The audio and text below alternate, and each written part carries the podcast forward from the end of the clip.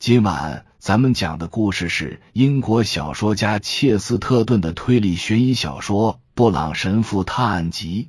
话接上回说到，应该就在他门边的桌子上，我是这么认为的。卡隆一副清白无辜的表情，仿佛他已经被宣布无罪。他说：“他特意告诉我，他今早就会写出来。我乘电梯上楼时，确实看见他在写东西。那时他的门开着吗？”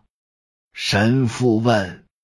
他的眼睛看着小地毯的一角。是的，卡隆冷静的说。啊，从那时门就开着。另一位说，然后又陷入他对地毯无声的研究中。这里有一张纸，冷冰冰的琼小姐说道，她的声调有些特别。她从姐姐门边的桌前走过，手里拿着一张蓝色的大页纸。她脸上挂着一层不合时宜的嘲笑。弗朗博看着他直皱眉头。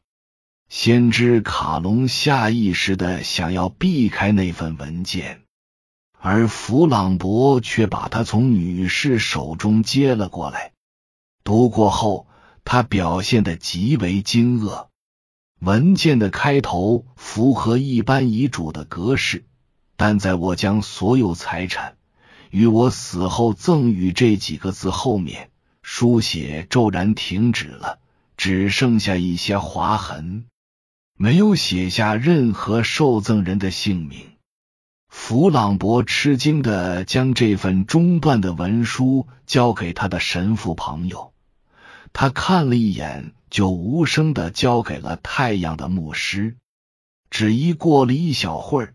主教大人穿着他耀眼的极地长袍，两个箭步窜过房间，站到琼斯泰西面前，居高临下的看着他，他的蓝眼睛都快瞪出来了。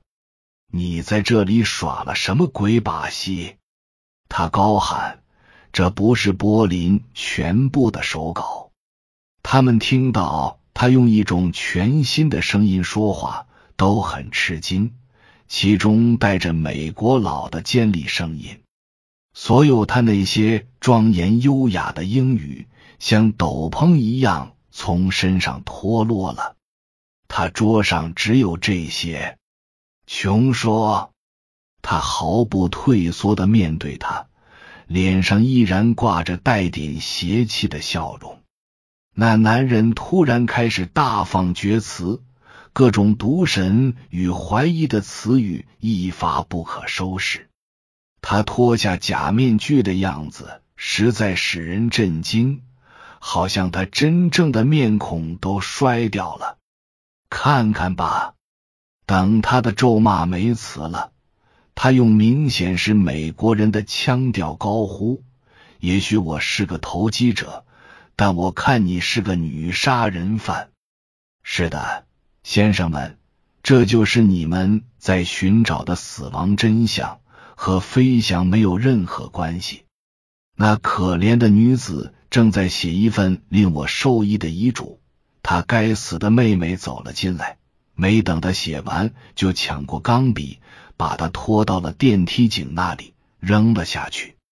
天哪！我想，我们终究还是需要手铐。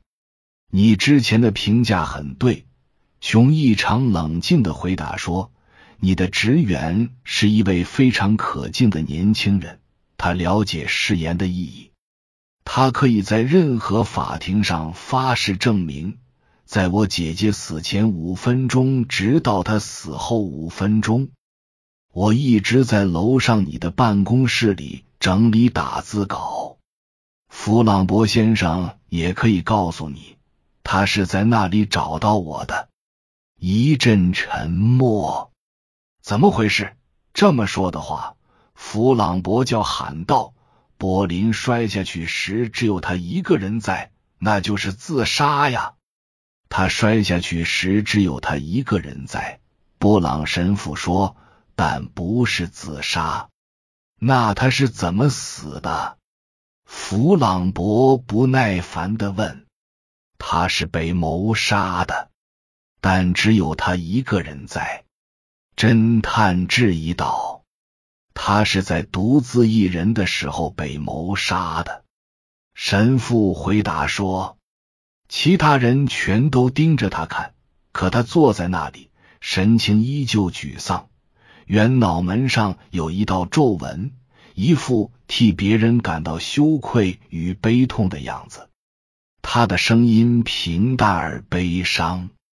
我想知道。”卡隆一边咒骂一边大叫：“警察什么时候来抓的这个血腥残忍的妹妹？他杀害了他的至亲，他还抢走了我五十万，那钱马上就是我的了。就和行了，行了，先知。”弗朗博冷笑着打断了他：“记得吗？这世界只是幻境。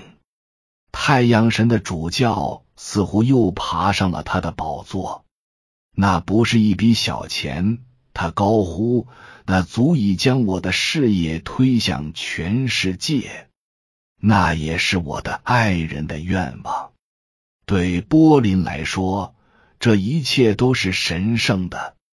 在波林眼中，布朗神父突然跳了起来，把椅子都碰倒了。他惨白的脸色似乎又被希望的火焰染红了，他两眼放光。就是他！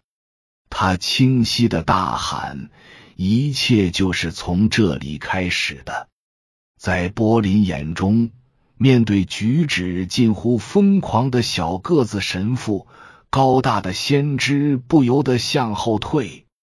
你什么意思？你怎么敢？他高声重复着：“以上是由奶锅大叔给您播讲，感谢收听。每天晚上二十一点三十三分准时开聊。”